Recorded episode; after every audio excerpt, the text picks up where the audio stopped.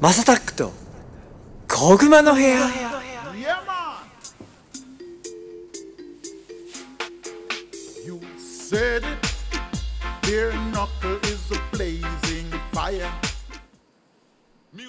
はい皆さんおはようございますこんにちはこんばんはお疲れ様ですおやすみなさいハイタイムズのマサタックです。この番組はですね今注目されているトレンドやニュースなんかを取り上げて毎回ポップにおしゃべりを提供していこうというものです。お手軽に聞ける長さくらいの配信をこれからもどんどんアップしていこうかなと思っております。はい。今日はですね私マサタックが今一人で喋っておりますけれどもなんとですねちょっとゴッツさんが実は去年かなぐらいからちょっとお付き合いがあるですねあのあるご友人をゲストに招いてお話をしたいと思います。どうぞ。じゃああの言うてもうだけど。タイガさんです。どうも。はじめまして。慣れてないでしょ。緊張してますね。はい。初めゴッツさんの。紹介慣れがいやでも大悟さんどうも初めまして。はじめまして。はい。実はあのあれですよね。昨日初めてお会いしたんですよね僕昨日はい。はい。お会いさせていただきまして。でちょっとちなみになんですけども、はい。あのー初めてタイガーさんを知る方にどんなことをやってるのかってちょっと説明してもらっていいですか？えーっと軸主にえーっと海外を中心にえーっとサッカー選手として活動しながらえーっとコロナでちょっとサッカーができなかった時にえーちょっと絵を描き始めてうそれがまあなんか転じてアパレルを始めてみたり、そうシャツシャツのデザインを描いてみたり、まあ、ロゴを、まあ、最初自分用にロゴ作ったところから始まって、なんか知り合いにも作ったりして、まあ、ロゴデザインとかもやるようになってっていう感じですね。はい、へえすごい、はい。えちなみにそのあのゴッツさんがちょっと事前情報ではい。いろんな国でサッカーをされてるっていうのを聞いてたんですけど、はい。ちなみにどの国でプレーを？最初日本で、はい。ずなんかそのよくある J リーグみたいなところでプレーしてたとかなんですか？日本は、えっとはい高校まではい。日本でやって、はい。えー高校の時はバンフォーレ甲府はい。っていう J リーグのチームのいですね。えーユースチーム、はいはいはい。でまあ3年間やってで卒業してブラジルに、ほうほうほう。えー最初1年行って、はい。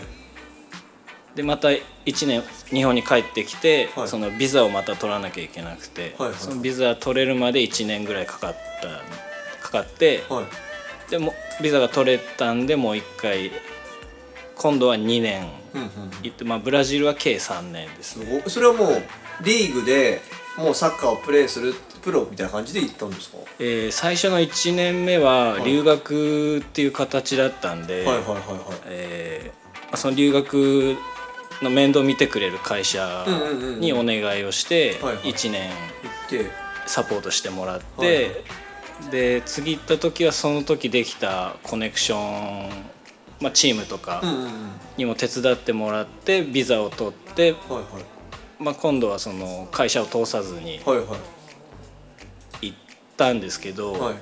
えっと、形上はプロ契約で就労ビザ、労労働ビザえプロじゃないですか？っていうまあ形だったんですけど登録そのチームも小さくて、外国人を雇ったことがなくて、登録の仕方が分からなくて。で、まあ、ブラジルチームいっぱいあるんであ確かにめっちゃあるらしいですね。はい、予選みたいな感じで始まるんですけど、その予選やってる間にずっと登録手続きああでもないこうでもないってやってへで結局予選敗退。っていうのを2年連続で、まあ、同じことをやったんで、はいはい。でちゃんとしてちゃんとした登録もできず、ーはいはい。試合も出れずあ出れなかったんだ。はい。あーなるほどね。っていう2年間ですね。でブラジルをじゃあ経てまた別の国へ行ったんですか？行かれたんですか？えっとはいブラジルビザ切れてで日本帰ってきてそう地元の、まあ、知り合いのつてでタイで代理人やってる方を紹介してもらって、はいはい。でそれでタイにチャレンジして。今度はタイのリーグというかタイのチームに入る所属するということはいそうです。はいはいはいははい。まあ、タイはあの行って向こうでテストいろんなチームのテストを受けて、あるんだそういうのはい。へえまあ、大体2ヶ月ぐらいはいはいはい。の間にまあいろいろトライアウト行って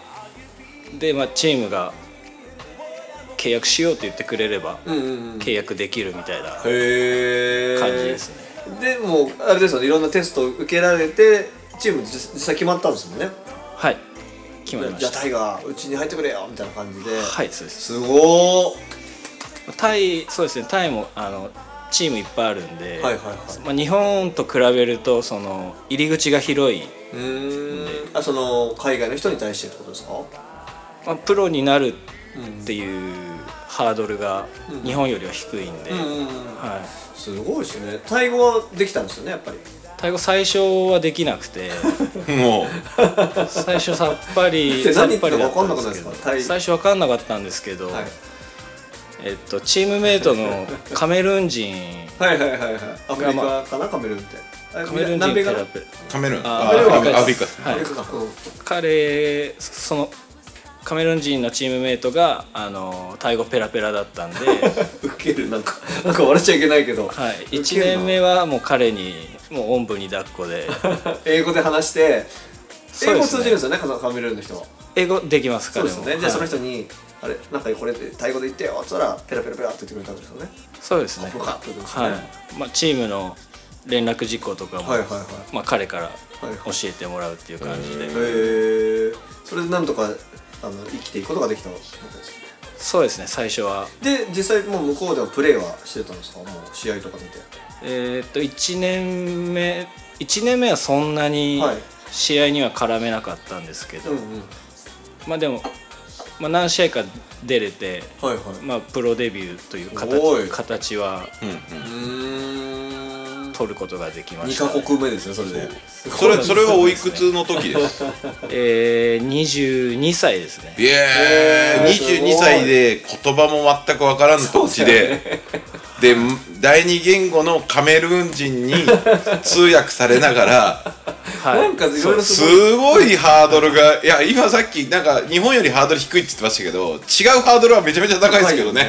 ああそうですね、まあ、生活のハードルですよねっていうか、はい、えで実際じゃあタイ語タイは何年いたんでしたっタイは計7年ですかけね。7年ですよはい。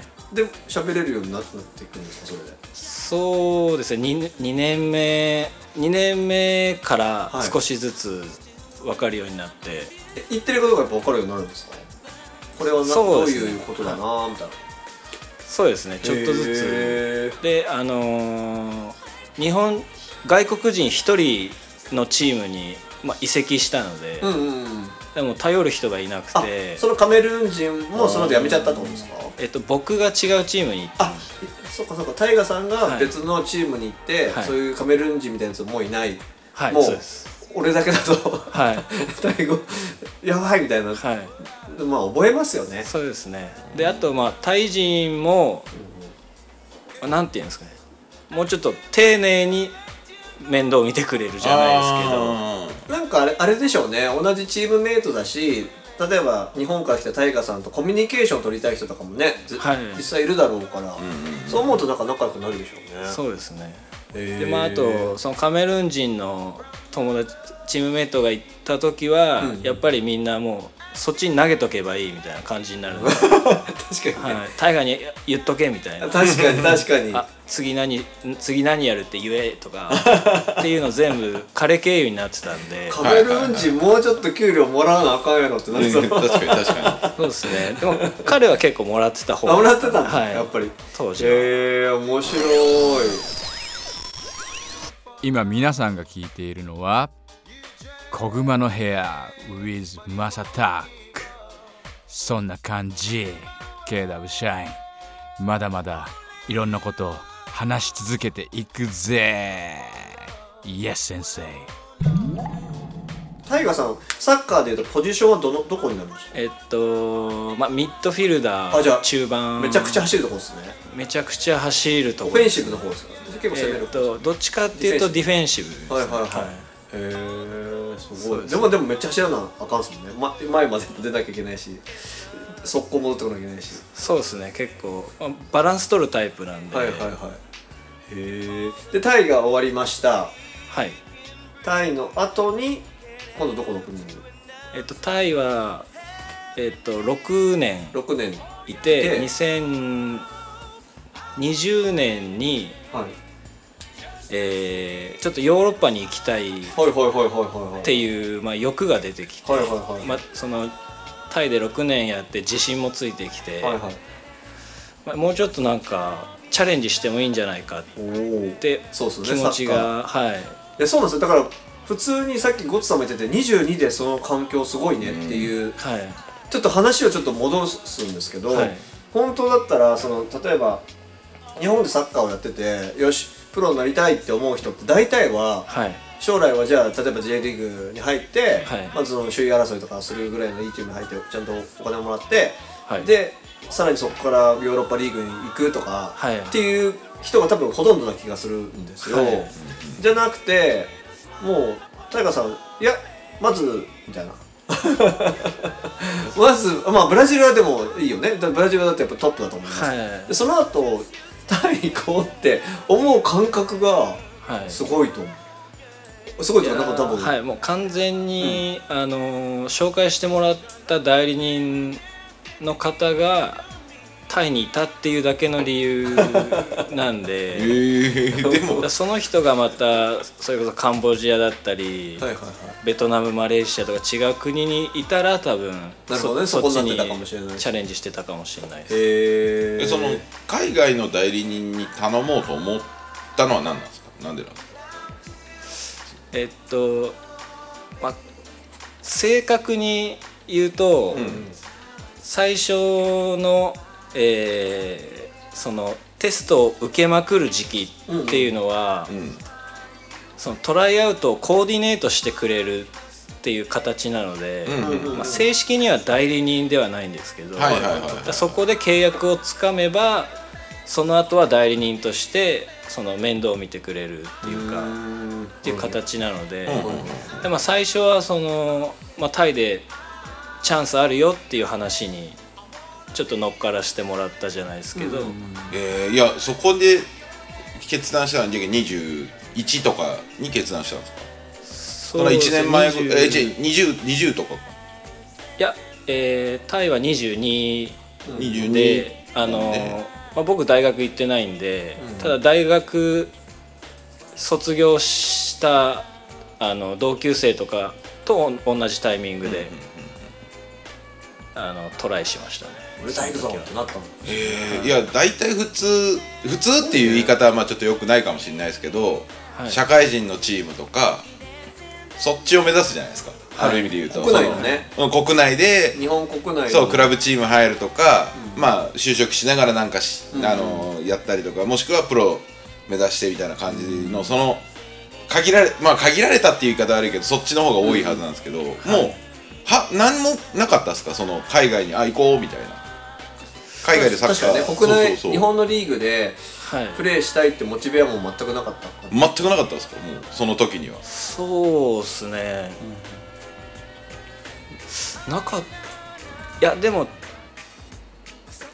えっとたまたまうん。中学校の時にお世話になったうんうん。チームの練習に僕が顔を出して、はいはいはい。でそこにその代理人を紹介してくれた方がたまたま隣のグラウンドで練習しに来てて、でその人と僕がお世話になったコーチもつながってたんで、うん。その人がそのコーチのところに挨拶しに来てくれて、うん。でその時僕はコーチと「お前これからどうすんの?」っていう話をちょうどしてて、うん。でも国内だったら、まあ、どこどこのチームだったら練習参加とかは、まあ、話聞いてあげることはできるけどっていう話とか、まあ、あと最近はタイとかシンガポールとかなんか日本日本人いっぱい行ってるよねっていう話もまあ、ちょうどしてて、だその時は日本のチームは話できるよっていうのと、まあ、タイも最近なんかいっぱい行ってるよねっていう話をしてた時にその人がきたまたま現れて、でそん今そういう話をしてましたって言ったらあタイだったら俺知り合いが代理人やってるから、本気で行くなら紹介するけどっていう感じで。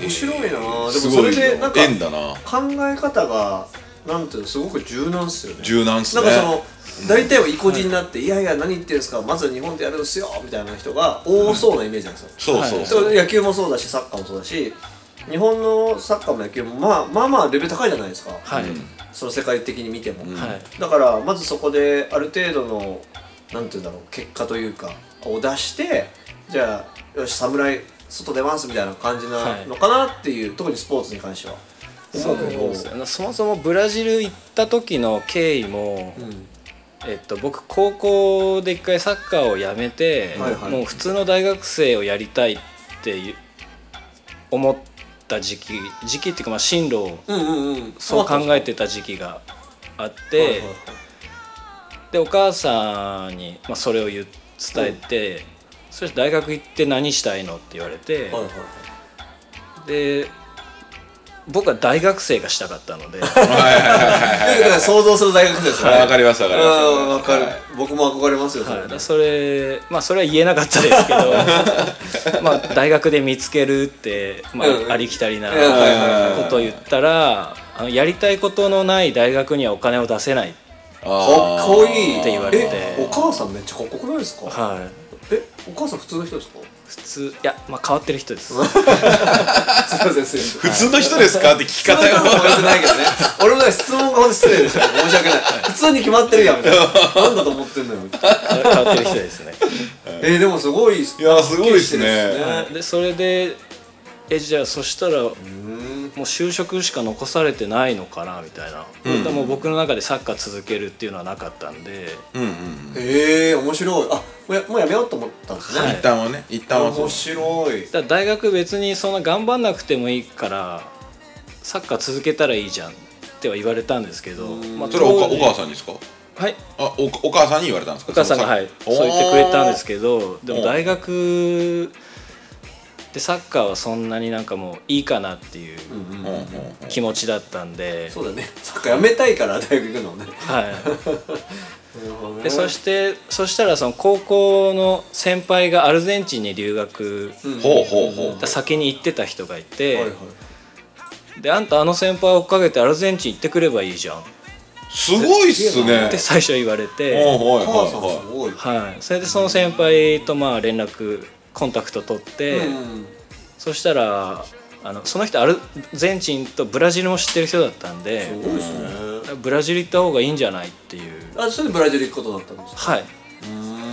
そうですね。だ最初留学で行ってるんで、まあ、お金もかかったんですけど、だって僕もは。僕はアメリカの高校に留学で行ったんで、はいだから最初飛び出すのってもう全く分かんないじゃないですか、はいなで今だったらネットでなんとなく情報分かるかもしれないけど、はい。僕らの頃はまだ本とかしかなかったんで、はいでそれで外出る。まだだって飛行機すら乗ったことないうん。ガキ,、ガキンチョが、もうだ想像するのはもう映画の世界でしかないわけですよ。もうはい。アジア人にディスられていじめられてはい。よし空手とか学ばなきゃままずいな。違う映画が始まる。そうそうそうそうそう。空手筋とかもやっぱ出てくるわけですよ、はい。だから多分それに近いと思うからさ。でそれでサッカー自分が続けてたスポーツサッカーをね、はい。そこでやるってそれこそ本場のブラジルで やるって怖さしかないですよね。そうまあでもなんか海外で生活しながらやるサッカーっていうのはやってみたいかもしれないとあその時思ったんですね。はい、それでまあ先輩に、まあ、最初はお母さんにそれ言われた時にあそれ面白そうだなと思って、あじゃあ俺アルゼンチン行くわって言って、まあ、そこから連絡取らせてもらって、まあ、ブラジルの方がいいよって言われて。でそうですねブラジル行って、まあ、その時もあの、まあ、1年楽しくサッカーやってきたらいいさって、うんまあ、送り出してもらったんで、はいはいはい。まあ、そこからもうちょっとなんていうんですかね。